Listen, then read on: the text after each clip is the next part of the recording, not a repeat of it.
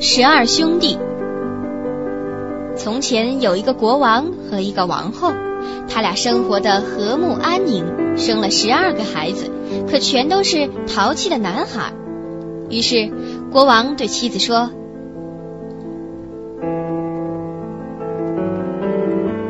要是你生的第十三个孩子是女的，我就下令杀掉那十二个淘气鬼，使他得到更多的遗产，并且继承王位。”只说说，他真下令做了十二具棺材，在棺材内装满了爆花，并给每一具里配上一只兽枕，让人把它们通通锁进一间密室里。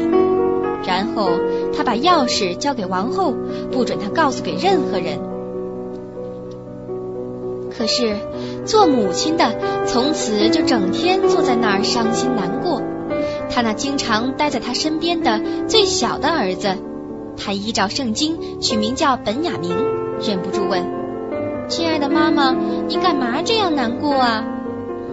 我的宝贝儿，王后回答：“我不能够告诉你。”小家伙缠住母亲不放，逼得他终于去打开密室，让他看了那十二口塞满爆花的棺材。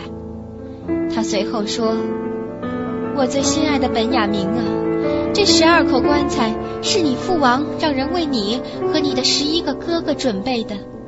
我要是生个妹妹，你们全都要被处死，用这些棺材埋葬掉啊！母亲一边讲一边哭，儿子却安慰她说：“别哭了，好妈妈，我们自会有办法，我们可以逃走。”王后却讲：“和你的十一个哥哥逃进森林里去吧，而且。”永远得有一个蹲在能找到的最高的树顶上放哨，注视着这边宫里的钟楼。我要再生个小弟弟，就会插上一面白旗，你们也可以回来了。我要生的是个女孩，就会插一面红旗，你们得赶紧远走高飞。望上帝保佑你们，每天夜里我都会起来为你们祈祷。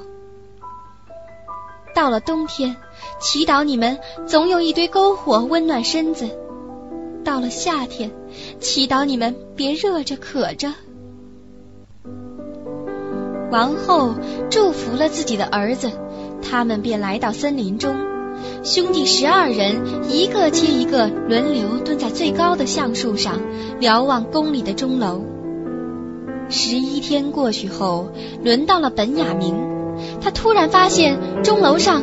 插着一面旗子，不是白旗，而是一面血红血红的旗子。这意味着他们全要被处死。他的哥哥们听到这个消息都气坏了，说：“为了一个小女孩，让我们全都去死！我们发誓，我们要报仇，不管在哪儿，只要见到女孩，我们就叫她流淌鲜红的血液。”说罢，他们便走向密林深处。到了林子里最幽暗的地方，发现有一座小屋，一所着了魔法的空荡荡的小房子。他们于是说：“咱们就住在这儿吧。你，本雅明，年纪最小，身体最弱，待在屋里管家得了。我们其他人出去找吃的东西。”随后，他们便去林子里射野兔、狍子、各色各样的鸟和斑鸠。只要能吃的都行，把他们带回家给本雅明，用本雅明做好，给他们填肚子。在小屋中，他们共同生活了十年，也不感觉时间有多长。这期间，他们母后生的小姑娘也长大起来，她心眼很好，模样也俊俏，额头上还有一颗金黄黄的星星。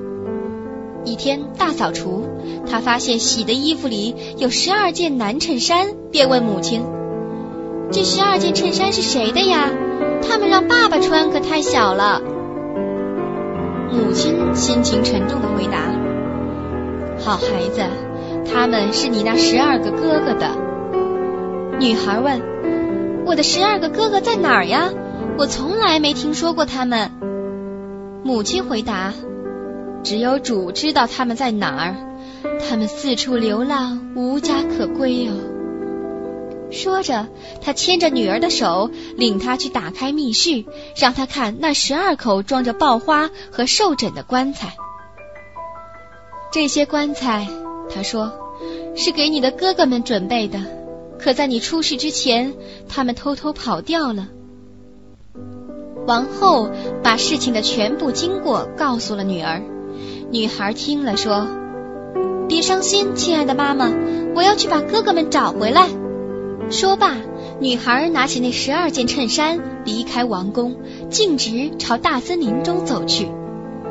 她走了一天一夜，晚上来到那所中了魔的小屋前。她走进去，发现一个男孩子。男孩问他：“你从哪儿来？要去什么地方？”男孩见他模样那么俊，穿着华丽的衣服，额头上还有一颗金星，非常惊讶。他回答：“我是这个国家的公主，来找我的十二个哥哥，哪怕走遍天涯海角，都非找到他们不可。”说着，他让他看他哥哥们的十二件衬衫。本雅明立刻明白她是他的妹妹，就说：“我叫本雅明，是你最小的哥哥呢。”小姑娘高兴的哭起来，本雅明也一样。兄弟二人亲热的又是接吻又是拥抱。接着，男孩说：“亲爱的妹妹，现在还有个问题，我们哥几个说好了，碰见任何一个女孩都要杀掉她。”因为是为一个女孩，我们被迫离开了自己的王国。妹妹听了回答：“我乐意被杀死，只要这样能救我的哥哥。”不，本雅明说：“不能让你死，藏到这只桶下面，等十一个哥哥回来，我会说服他们的。”女孩照着做了。晚上，打猎的哥哥回家来。晚餐已经摆好，他们坐到桌边吃起来，边吃边问：“有什么新鲜事儿吗？”你们一点不知道？本雅明反问。“不知道。”他们回答。本雅明便讲：“你们去了森林里，我一个人留在家中，却知道的比你们多。”那快讲吧！他们齐声叫起来。他于是回答：“那你们也得答应我。”不杀死我们遇见的第一个女孩子好吗？好，他们一起喊：“咱们饶恕她！”快讲啊！咱们的妹妹来了。本雅明这时才说，说着掀开桶，公主便走出来，衣着高贵，额头上有着一颗金星，真是又美丽又温柔又文雅呀！大伙儿一见都很高兴。都吻她和拥抱她，都打心眼里爱她。随后的日子，他和本雅明一起留在家中当他的帮手。十一个哥哥仍旧去森林里抓野物，什么狍子呀、雀儿呀、斑鸠呀，为的是他们有吃的。小妹妹和本雅明呢，负责把饭烧好。小姑娘捡来柴火烧饭，采来花草当蔬菜。把锅子架在火塘上，每次十一个哥哥回来，饭总已经做好了。他还注意小屋里的整洁，给小床铺都铺上漂漂亮亮的白单子。哥哥们总是很满意，很高兴能和小妹妹生活在一起。有一天，留在家里的兄弟俩做成功了一餐很可口的饭菜。大伙儿全到齐以后，便坐到桌边，又吃又喝，高兴极了。在这儿中了魔的小屋旁，有座小花园，园里长着十二朵百合花。小妹妹想叫哥哥们更快活，就去摘下这些花，打算在吃完饭以后送给他们。哪晓得，他刚一摘下百合花，十二弟兄顿时变成十二只乌鸦，从森林上空飞去。还有那座小魔屋，连同小花园也不知去向了。这一来，可怜的小姑娘孤零零一个人留在大森林里。她转头四处张望，却见旁边站着一个老太婆。老婆子对她说：“我的孩子，瞧你干的好事儿，为什么你不让那十二朵花长着呀？他们是你的哥哥，现在永远变成乌鸦了。”小姑娘哭着问：“难道没有任何办法救了吗？”没有，老婆子回答，全世界都没有，除非你做到一件事儿，可它呀太难太难了，因为你必须做七年哑巴，不准说话，也不准笑，这样你才能救他们。你只要说了一个字，只要差一小时不到七年，那这一切都白费。你的哥哥们就会被你说的那个字杀死。姑娘心里却说：“我清楚，我一定能救回哥哥们。”于是就去找一棵很高的树，爬上去，坐在上面纺起线来，既不说话，也不笑。过了一些时候，一位年轻国王来森林打猎。带着一条大狼犬，狼犬跑到了姑娘坐的树下，围着树跳来蹦去，不断朝树上吠叫。国王赶过来，发现了额头上有一颗金星的美丽公主，一下子让她的漂亮容貌给迷住了，大声的问她愿不愿意做他的王后。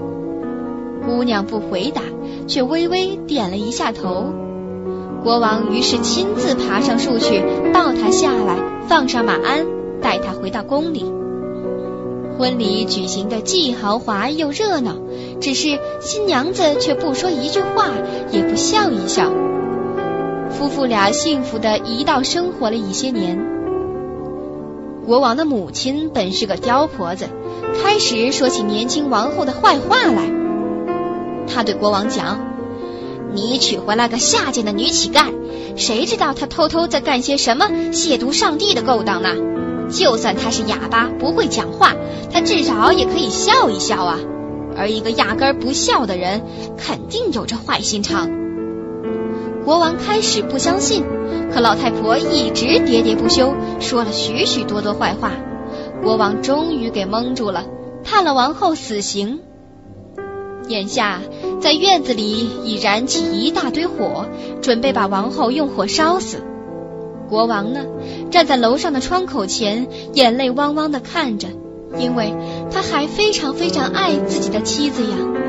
当他已绑在木桩上，红红的火舌已试着他的衣裙，七年的最后一刹那正好过去了。突然，空中传来一阵噗噗噗的声音。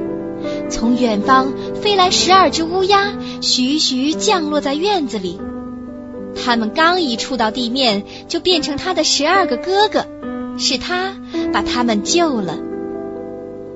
哥哥几个拆散火堆，扑灭火焰，救下自己的妹妹，又是亲吻，又是拥抱。现在他可以开口讲话了，就告诉国王他为什么做了哑巴，为什么从来不笑。国王听见他是清白无辜的，非常高兴。他俩一直和和睦睦生活到了百年。那刁恶的老王后受到审判，被罚关进一只装着废油和毒蛇的大桶，死得很惨。